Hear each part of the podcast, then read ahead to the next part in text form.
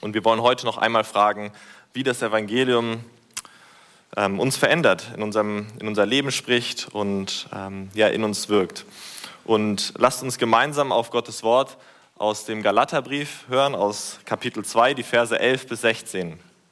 Galaterbrief, Kapitel 2, die Verse 11 bis 16. Und ich lese uns den Text. Ja, ich warte noch kurz. Vielleicht kann jemand die Seitenzahl rausrufen. 216.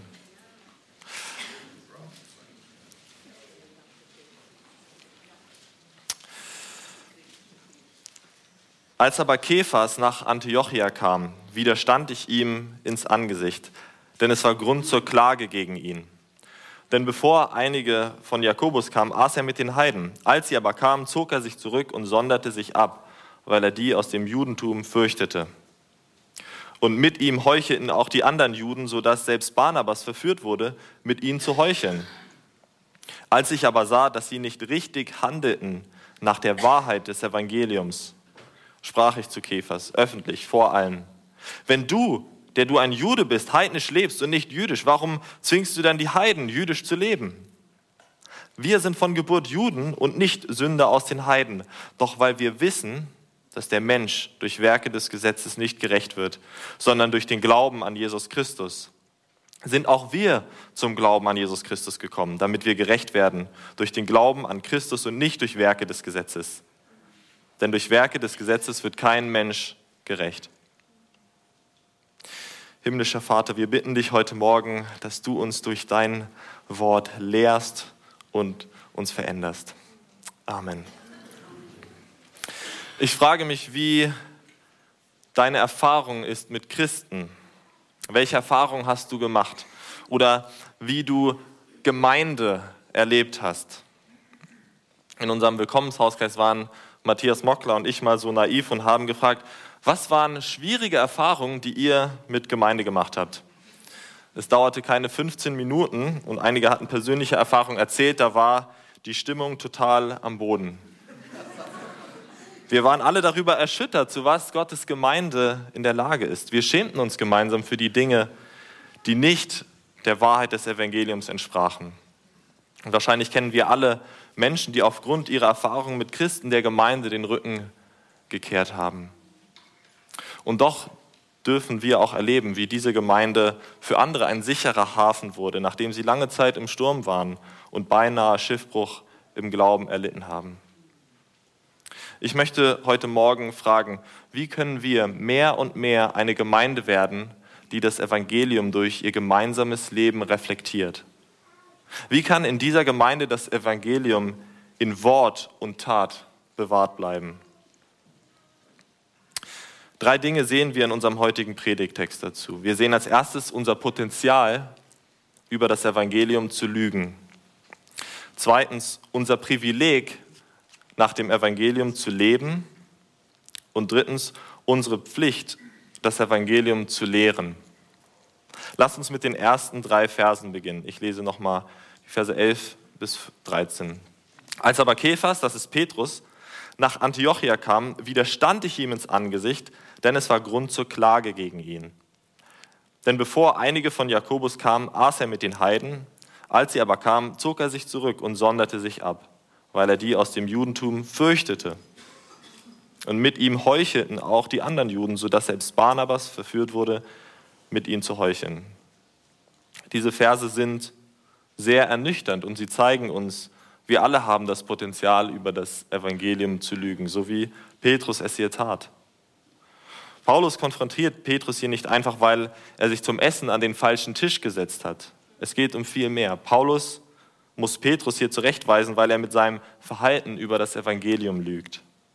Dass er sich von den Heiden absondert, um, nicht, um nun nicht mehr mit ähm, um nur noch mit Juden gemeinsam zu essen, ist in dem Fall eine theologische Aussage, eine theologische Falschaussage. Juden und Heiden hatten zu dieser Zeit nicht viel gemeinsam, außer wahrscheinlich ihre gegenseitige Feindschaft. Die Juden hatten von Gott ein Gesetz bekommen, das ihnen den Weg zu einem heiligen Leben erklärt. Wir kennen besonders die zehn Gebote sehr gut. Aber es gab noch viele andere weitere Gesetze, die das Alltagsleben der Juden im Detail regelten. Unter anderem gewisse Speisevorschriften, was Juden essen durften, was sie nicht essen durften. Manche Dinge galten für Juden als rein, manche als unrein, wie zum Beispiel Schweinefleisch.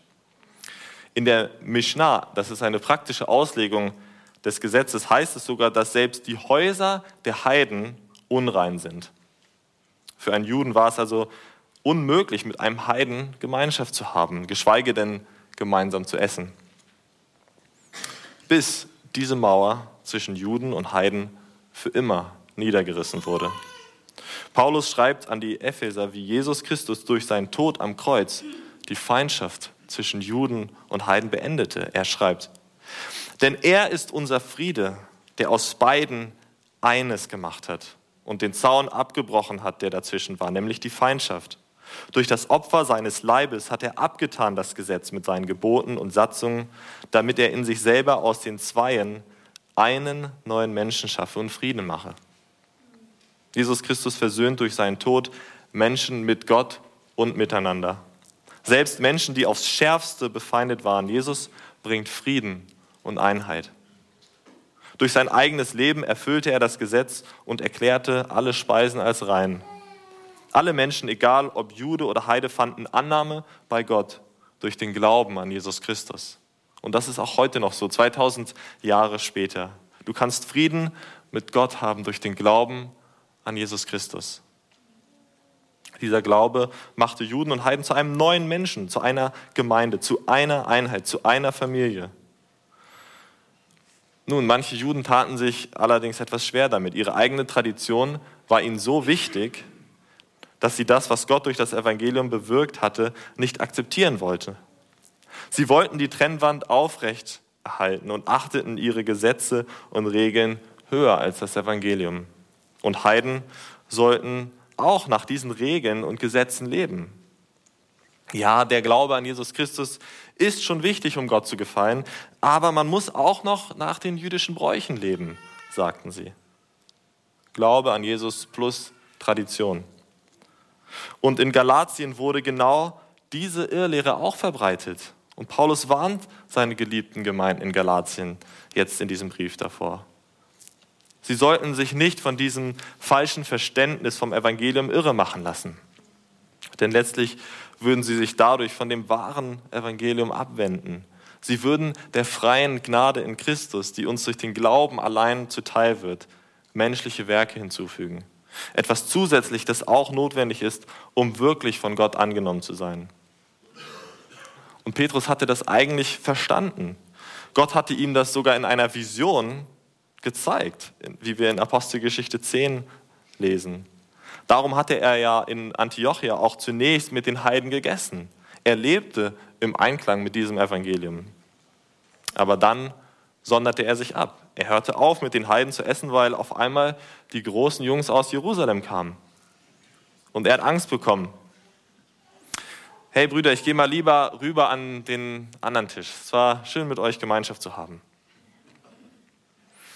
Ganz klar, diesen Männern aus Jerusalem hätte es nicht gefallen, ihn mit den Heiden zu sehen. Er wollte Stress mit der Gang von Jakobus vermeiden, aber stattdessen bekam er Stress mit Paulus. Und Paulus gibt ihm hier ziemlich direkt Kontra, denn sein Verhalten stand im Widerspruch zum Evangelium. Und Petrus leugnete das Evangelium nicht in seinem Bekenntnis. Er glaubte immer noch das Richtige. Er hatte nie eine Irrlehre gepredigt. Schau in Vers 16, wo Paulus zu Petrus sagt, wir, du und ich, wir wissen, dass der Mensch durch Werke des Gesetzes nicht gerecht wird, sondern durch den Glauben an Jesus Christus. Petrus wusste das, aber seine Taten sprachen lauter. In Vers 14 heißt es, dass sie nicht richtig handelten nach der Wahrheit des Evangeliums. Wir können mit unserem Mund das eine sagen und mit unserem Leben das andere. Wir können die Wahrheit des Evangeliums glauben und gleichzeitig gegen die Wahrheit des Evangeliums leben. Und das nennt die Bibel Heuchelei. Petrus Leben passte nicht zu dem, was er glaubte. Petrus wusste, dass Heiden und Juden gleichermaßen durch Jesus gerettet wurden und sie nichts mehr voneinander trennt. Aber indem er sich von ihnen trennte, widersprach er dieser Wahrheit. Jüdische Bräuche waren auf einmal doch wichtig, So wichtig, dass er sich wieder daran hielt. Stell dir mal kurz vor, dass du in einem Flugzeug sitzt mit einem der besten Flugzeugingenieure der Welt, der außerdem noch ein ausgebildeter Pilot ist. Auf einmal fängt das Flugzeug an zu wackeln, zu schaukeln, du spürst den Druckabfall, du guckst dann deinen Experten neben dir an, den Flugzeugingenieur, aber er versichert dich, es ist alles in Ordnung, das ist völlig normal, mach dir keine Sorgen, wir sind absolut sicher. Aber dann nimmt er sich einen Fallschirm und springt aus dem Flugzeug. Wie lange würde es dauern, bis du dir auch einen Fallschirm schnappst und auch aus dem Flugzeug springst? Bei mir würde es wahrscheinlich nicht sehr lange dauern. Wenn ein Flugzeugexperte mit einem Fallschirm das Flugzeug verlässt, würde ich ihm folgen, egal was er vorher gesagt hat, wie sicher wir sind. Und weil Petrus wieder anfängt, jüdisch zu leben, sind die Heidenchristen aus seiner Gemeinde ihm gefolgt. In dem Sinne zwang Petrus die Heiden dazu, sich auch wieder an oder auch an die jüdischen Bräuche zu halten. Petrus war doch schließlich der Experte und er schien sich mit seinem Fallschirm abzusichern. Sein Verhalten sprach lauter als seine Worte. Und so sagt Paulus dann zu ihm in Vers 14, wenn du, der du ein Jude bist, heidnisch lebst und nicht jüdisch, warum zwingst du dann die Juden, warum zwingst du dann die Heiden, jüdisch zu leben? Petrus lehrt durch sein Verhalten, dass sie außer Christus noch etwas anderes brauchten, um als vollwertige Gemeindemitglieder anerkannt zu werden. Jüdische Bräuche und jüdische Speisevorschriften. Was für eine Lüge über das Evangelium. Und dieser Text spricht damit auch zu uns. Auch wir haben das Potenzial, mit unserem Leben über das Evangelium zu lügen. Wir alle stehen in dieser Gefahr. Jeder Christ, auch Pastoren, vielleicht sogar besonders Pastoren. Schau, was in Vers 9 im zweiten Kapitel über Petrus gesagt war. Er war eine der Säulen der Gemeinde. Er war einer ihrer Leiter. Er sollte Stabilität geben und doch fällt er an dieser Stelle. Und gerade weil er ein Leiter war, folgten ihm gleich einige in seine Sünde. Sogar Barnabas, einer der eifrigsten Missionare der ersten Christen, ließ sich mitreißen in die Sünde und heuchelte mit Petrus. Und deshalb spricht dieser Text zuallererst zu mir als Pastor. Er zeigt mir, zu was ich in der Lage bin. Er zeigt mir, wie schwach ich bin und wie gefährlich und zerstörerisch Menschenfurcht ist. Würdet ihr bitte für mich und die anderen Leiter aus dieser Gemeinde beten? Und ich meine das mit vollem Ernst. Betet für uns, dass wir mit unserem Leben nicht über das Evangelium lügen, sondern Vorbilder sind, dass wir nicht zu Heuchlern werden. Und bringt doch bitte auch den Mut auf und seid ein Paulus für mich, wenn ich die Sünde wähle anstatt Christus. Kommt mit mir zum Anfang von Kapitel 6 im Galaterbrief. Da heißt es, liebe Brüder, wenn ein Mensch etwa von einer Verfehlung ereilt wird, so helft ihm wieder zurecht mit sanftmütigem Geist, ihr, die ihr geistlich seid. Paulus lehrt später dann in seinem Brief, dass die Zurechtweisung mit sanftmütigem Geist geschehen soll. Und hört die Worte eines weisen Pastors, des Pastors Johannes Calvin dazu.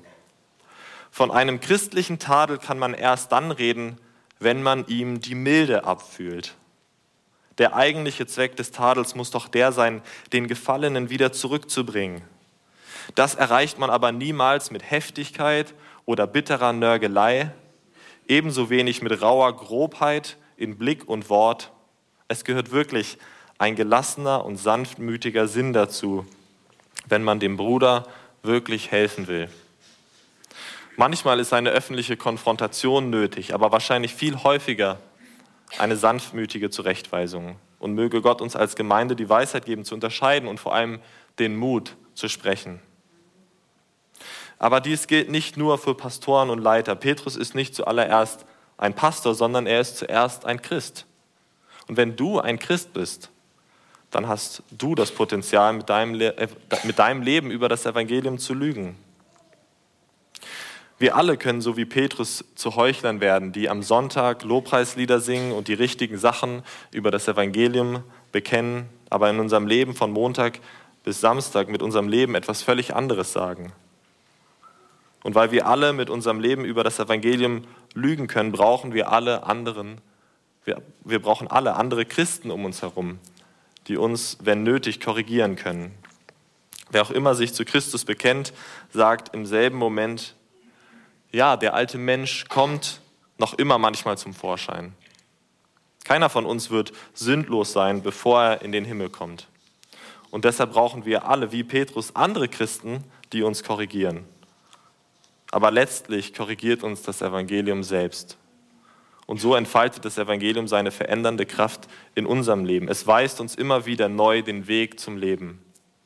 Aber wir brauchen Geschwister, die uns immer wieder an dieses Evangelium erinnern und uns darauf aufmerksam machen, wenn unser Leben nicht mit dem Evangelium übereinstimmt. Es braucht tatsächlich einen Paulus, der Petrus Sünde sieht. Genau die Sünde, die Petrus in diesem Moment selber nicht sehen kann. Und der ihm dann das Evangelium mit all seinen praktischen Auswirkungen vor Augen hält. Das Evangelium lässt uns nicht so, wie wir sind. Ist dein Leben als Christ so sichtbar, dass andere Christen dich sehen können und dich im Fall eines Fehltritts korrigieren können? Oder versteckst du dich davor?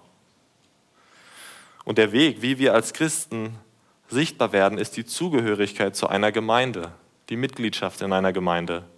Mit unserer Mitgliedschaft sagen wir zu der Gemeinde, hier bin ich, ein Sünder, der Hilfe braucht, als Christ zu leben, der das Potenzial hat, über das Evangelium zu lügen, würdet ihr bitte Acht auf mich geben?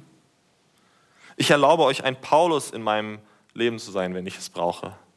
Ich will nicht inkognito sein, ich will nicht anonym bleiben, denn ich kenne mich selber gut genug.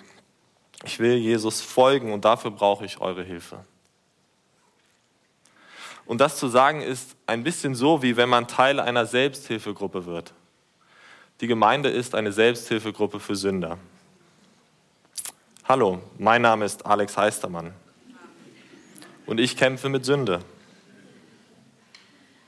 Gemeindemitgliedschaft mit dem ein, beginnt mit dem Eingeständnis der eigenen Sünde und der Bereitschaft, sich korrigieren zu lassen. Und einige, die heute Morgen hier sind, wollen vielleicht nicht Teil einer solchen Selbsthilfegruppe sein. Und ja, es ist ein Stück weit demütigend, ein Teil, äh, Teil einer solchen Gruppe zu sein. Es ist demütigend, sich öffentlich zu seiner eigenen Sündhaftigkeit zu bekennen. Es ist demütigend zu bekennen, dass man die Hilfe anderer braucht, um als Christ zu leben. Aber es ist auch unheimlich befreiend, sich nicht mehr zu verstecken, von anderen gekannt und geliebt zu werden, zu wissen, dass andere auf dich acht geben und die Gemeinde hilft uns tatsächlich, als Christen zu leben. Bist du heute hier und hast dich noch keiner Selbsthilfegruppe, keiner Gemeinde angeschlossen? Bist du vielleicht ein Church-Hopper, ein Gemeindehüpfer, der mal hierhin und mal dorthin geht? Ist deine Gemeindemitgliedschaft vielleicht eine nostalgische Erinnerung an deine Heimatgemeinde? Hast du eine Gruppe von Christen, die dein Leben tatsächlich sehen können, gesagt, dass sie dich korrigieren dürfen? Und hier in dieser Gemeinde tun wir das durch Gemeindemitgliedschaft. Natürlich muss es nicht diese Gemeinde sein, aber es sollte eine Gemeinde sein, in der du diese Art von Achtsamkeit über dein Leben, wie wir sie in diesem Text sehen, von den anderen Mitgliedern erwarten kannst. Und lass mich dich mit diesen Worten aus dem ersten Korintherbrief, Kapitel 10, ermutigen. Wer also meint, er stehe fest und sicher, der gebe Acht, dass er nicht zu Fall kommt. Weil wir das Potenzial haben, mit unserem Leben über das Evangelium zu lügen, lehrt uns Gottes Wort, wie wichtig es ist, dass wir einander korrigieren und uns korrigieren lassen, damit wir unserem Ziel immer näher kommen. Unserem Ziel gemeinsam das Evangelium mit unserem Leben zu reflektieren und zu bewahren. Einige von uns haben die Tendenz, genau das Gegenteil zu tun von dem, was ich gerade gesagt habe. Sie halten sich lieber fern und wollen der Gemeinde ja nicht zu nahe kommen. Manche sprinten nach dem Gottesdienst regelrecht zur Tür, sobald der Segen gesprochen wird und verschwinden wieder. Aber es gibt etwas, was wir als Gemeinde tun können und das ist großartig. Trotz unseres Versagens, trotz des Versagens der Gemeinde können wir gemeinsam immer wieder, gerade mit den Leuten, die uns vielleicht das Leben schwer machen, auf Jesus Christus schauen. Lasst uns gemeinsam auf Jesus Christus schauen. Er nennt die Gemeinde schließlich seinen Leib, sein Volk vor allem seine Braut. Hoffnung liegt nicht in uns oder in unserem Vermögen oder in unserer Kraft. aber bei ihm ist alle Kraft, bei ihm ist alles Vermögen und bei ihm ist die Liebe für seine Gemeinde, die kein Ende kennt. Jesus Christus ist am Kreuz gestorben, um uns zu retten und uns sicher zum Vater zu bringen. Er wird es tun, er hat es versprochen. Wird er sein Werk mit uns, mit seiner noch unvollkommenen Gemeinde nicht zu Ende bringen? Wird er uns nicht eines Tages rein und in voller Schönheit zu sich nehmen? Lasst uns auf Jesus schauen. Denn sein freundliches Angesicht strahlt uns von der Ewigkeit entgegen und wir können es kaum erwarten, endlich bei ihm zu sein. Und wenn wir dieses wunderbare Evangelium mehr und mehr begreifen, dann erkennen wir auch unser Privileg, nach dem Evangelium zu leben. Lasst uns ein bisschen über diese Worte nicht richtig handeln nach der Wahrheit des Evangeliums in Vers 14 nachdenken. Was bedeutet das eigentlich? Für uns Christen ist das ein Problem, wenn unser Leben nicht zusammenpasst mit unserem Bekenntnis. Und ich realisiere täglich, dass mein Leben in manchen Punkten überhaupt nicht mit dem zusammenpasst, was ich bekenne. Aber stand Petrus in diesem kritischen Moment nicht vor einer Wahl? Er hätte doch auch anders handeln können. Er hätte zu sich selbst sagen können, mir doch egal, was Jakobus von mir denkt. Ich weiß, dass Jesus Christus mein Herr ist. Und er hat mich mit diesen Geschwistern eins gemacht. Es ist egal, ob sie Juden oder Heiden sind. In Christus haben wir die Freiheit, zusammen zu essen. Er hatte die Wahl zwischen Sünde, Vertrauen auf seine eigene Weisheit und Glaube, Vertrauen auf das, was Gott in seinem Evangelium offenbart hat. Und diese Wahl haben auch wir immer und immer wieder. Und die herrliche Botschaft des Evangeliums ist, dass Jesus Christus uns frei gemacht hat. Schlagt mit mir Galater 5, Vers 1 auf.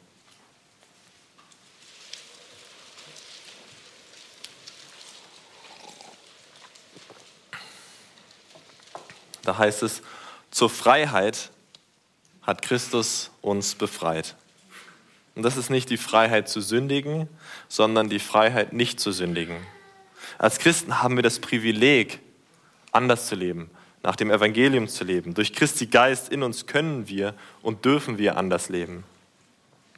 Paulus möchte nicht, dass wir wieder unter das Joch der Knechtschaft geraten und dadurch bedrückt werden. Sünde versklavt uns, Gesetzlichkeit versklavt uns. Aber Jesus macht uns frei. Jesus selbst sagt, mein Joch ist sanft und meine Last ist leicht. Die Botschaft des Evangeliums lehrt uns einen neuen Weg und dieser Weg bedeutet wahre Freiheit. Paulus spricht mit Petrus, weil dieser wieder den alten Weg gehen wollte. Er erinnert ihn an sein Vorrecht als Christ. Wenn wir gemeinsam als Gemeinde in dieser Freiheit leben, passiert etwas Wunderbares. Dann wird nämlich die Kraft dieses Evangeliums sichtbar.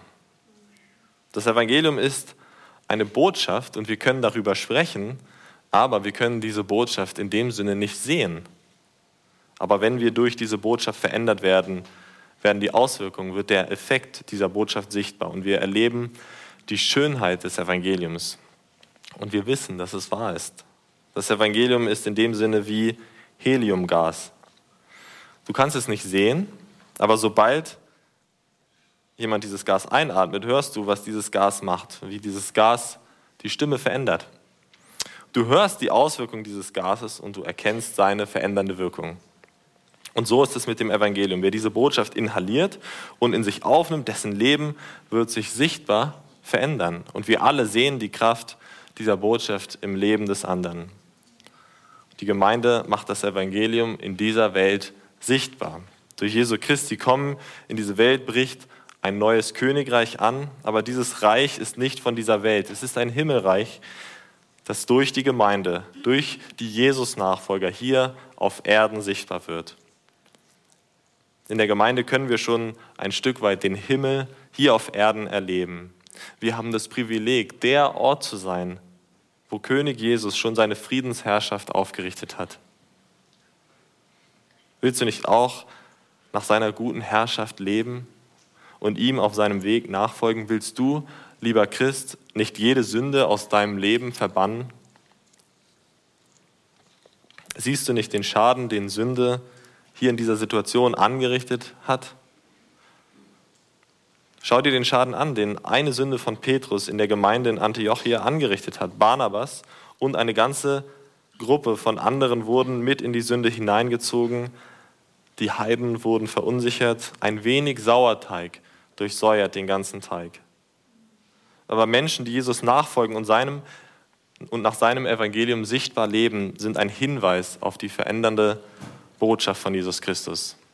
Aber sobald wir irgendwas, irgendetwas zu diesem ähm, ja, dazu hinzufügen, unsere Werke, pumpen wir Dünger in diesen klaren Bergsee.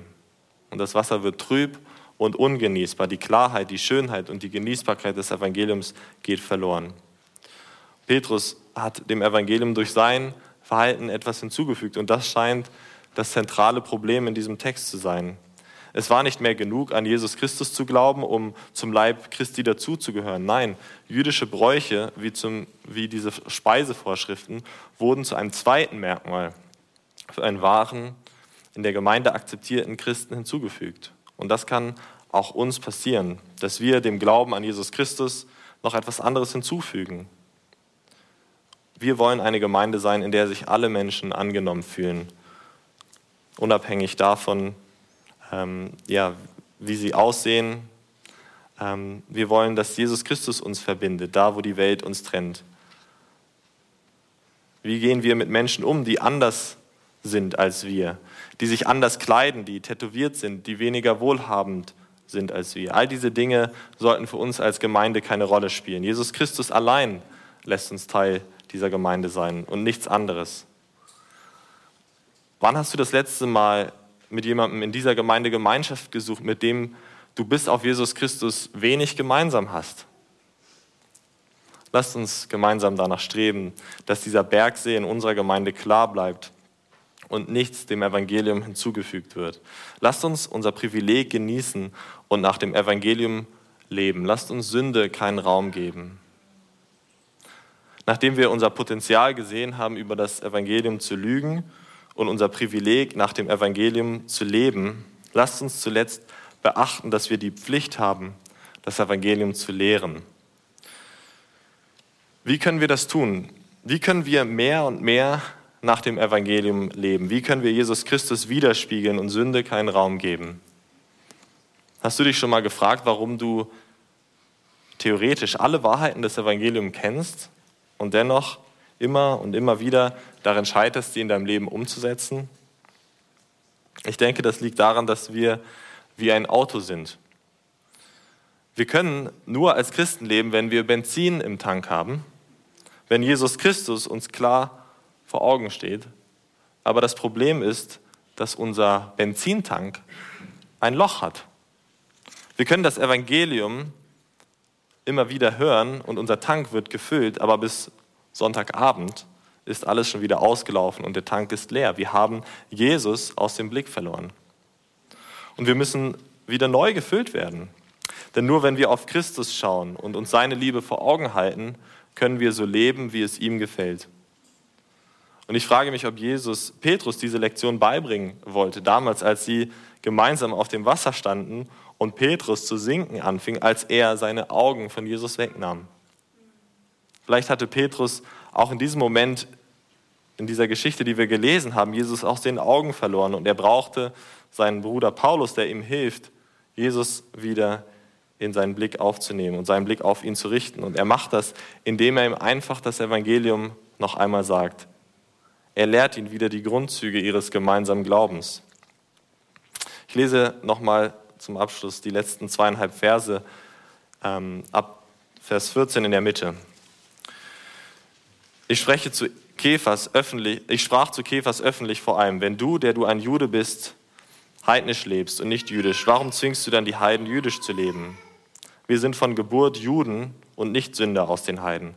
Doch weil wir wissen, dass der Mensch durch Werke des Gesetzes nicht gerecht wird, sondern durch den Glauben an Jesus Christus, sind auch wir zum Glauben an Jesus Christus gekommen, damit wir gerecht werden durch den Glauben an Christus und nicht durch Werke des Gesetzes. Denn durch Werke des Gesetzes wird kein Mensch gerecht. Das waren alles Dinge, die Petrus schon wusste. Er hatte selbst schon darüber gepredigt. Nichts Neues für ihn, sondern einfach nochmal das Evangelium. Er brauchte einfach nochmal Jesus klar vor Augen und er brauchte jemanden, der ihn genug liebte, um ihn auf seinen Fehltritt hinzuweisen. Und weil dieser Fehltritt öffentlich war und sogar weitere Sünden nach sich gezogen hat, musste Paulus ihn öffentlich zurechtweisen, damit alle Betroffenen nochmal diese Wahrheit hören konnten und die Sünde beim Namen genannt wurde. Und dann erzählt er den Galatern in seinem Brief und damit auch uns von dieser Begebenheit, um uns zu lernen.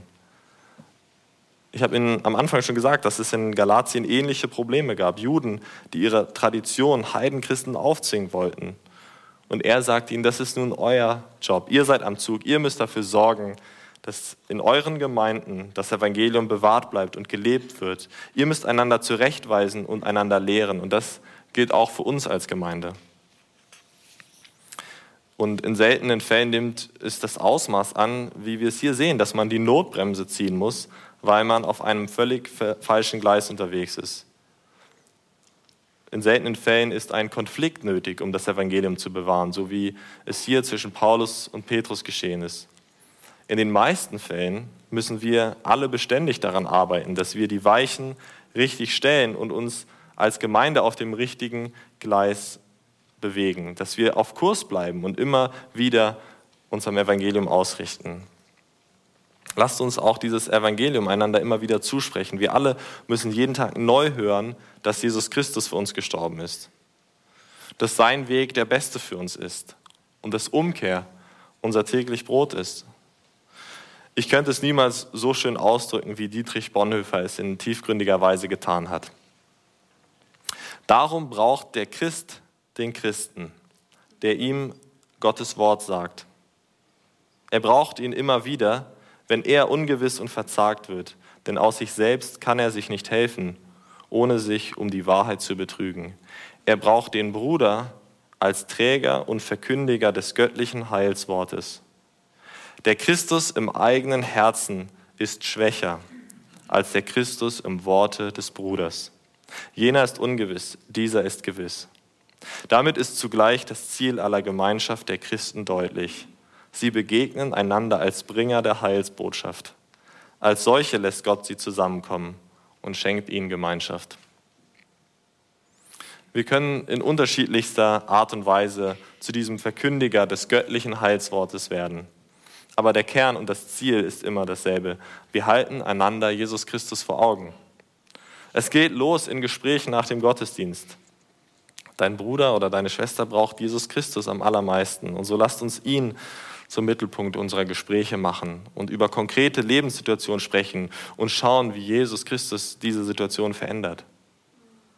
Auch am Abendbrottisch können Familienväter ihre Familie lehren. Vergiss die 45-minütige Andacht. Bis dahin ist deine Familie verhungert. Aber könntest du nicht einen Vers aus der Bibel oder einen halben Vers aus der Bibel kurz vorlesen, mit der Familie beten und beim Essen mit den Kindern darüber sprechen. Liebe ältere Geschwister, könntet ihr euch nicht alle zwei Wochen zum Beispiel mit einer jungen Frau oder einem jungen Mann treffen und gemeinsam in der Bibel lesen? Teilt doch die Schätze, die ihr auf eurem Weg schon in Gottes Wort gefunden habt. Wir Jungen brauchen euch. Ergreift die Initiative und sprecht jemanden an, der im Glauben jünger ist als ihr. Und ich bin mir sicher, wir finden alle kreative Wege, wie wir einander über Christus lehren können, denn wir alle haben es so dringend nötig. Also lasst uns gemeinsam unser Potenzial sehen, über das Evangelium zu lügen, aber dann lasst uns begreifen, dass wir das Privileg haben, jetzt schon nach dem Evangelium zu leben und drittens nicht unsere Pflicht vernachlässigen, das Evangelium einander zu lehren. In diesem Kapitel der Bibel sehen wir, dass die Gemeinde in Antiochia ein Ort war, an dem, das, an dem um das Evangelium gerungen wurde. Es wurde um das Evangelium gestritten. In der Apostelgeschichte spielt genau diese Gemeinde eine strategische Rolle in der Ausbreitung des Evangeliums. Paulus macht drei Missionsreisen und jedes Mal brach er in dieser Stadt auf. Antiochia wurde nach diesem Kampf ein Exporthafen für Weltmissionen. Und was könnte für eine Gemeinde eine größere Ehre sein, als von Gott dazu gebraucht zu werden, dass auch andere Menschen diese wunderbare Nachricht von Jesus Christus hören. Und ich bin in guter Zuversicht, dass Gott unsere schwachen Versuche nach seinem Evangelium zu leben und ein tieferes Verständnis davon zu erlangen, nicht verachten wird. Und wer weiß, vielleicht dürfen wir auch eine Gemeinde sein, von der das Evangelium in dieser Stadt und in der ganzen Welt erschallt. Lasst uns gemeinsam dafür beten.